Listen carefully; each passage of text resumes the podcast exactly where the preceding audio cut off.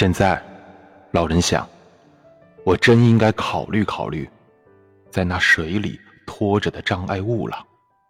实话实说，这玩意儿有它的危险，但是同时也有它的好处。假如鱼使劲的拉，那两把桨在原处不动，造成了阻力，让船不像从前那么轻的话，我可能会被鱼拖走好长的钓绳，一不小心还会让它跑了。这可不算是什么好结果。如果保持船身轻巧，那不用说，一定会延长我们双方的痛苦。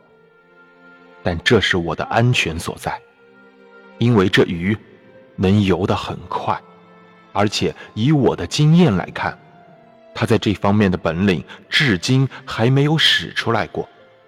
嗯，不管出什么事，我必须把这祈求开膛破肚，免得坏掉。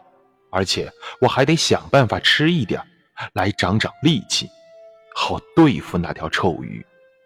现在我要做的事情，就是再歇一个钟头，等我觉得鱼稳定了下来，再回到船梢去干这事儿。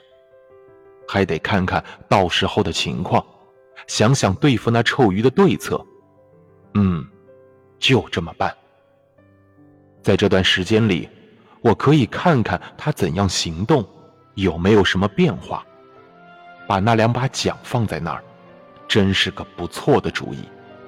不过，已经到了该安全行事的时候。我看见过钓钩挂在他的嘴角，他把嘴闭得紧紧的。其实啊，对他来说，钓钩的折磨算不上什么。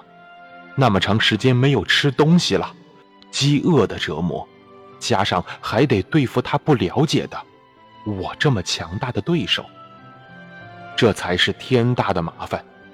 歇歇吧，老家伙，让那条臭鱼去干他的事。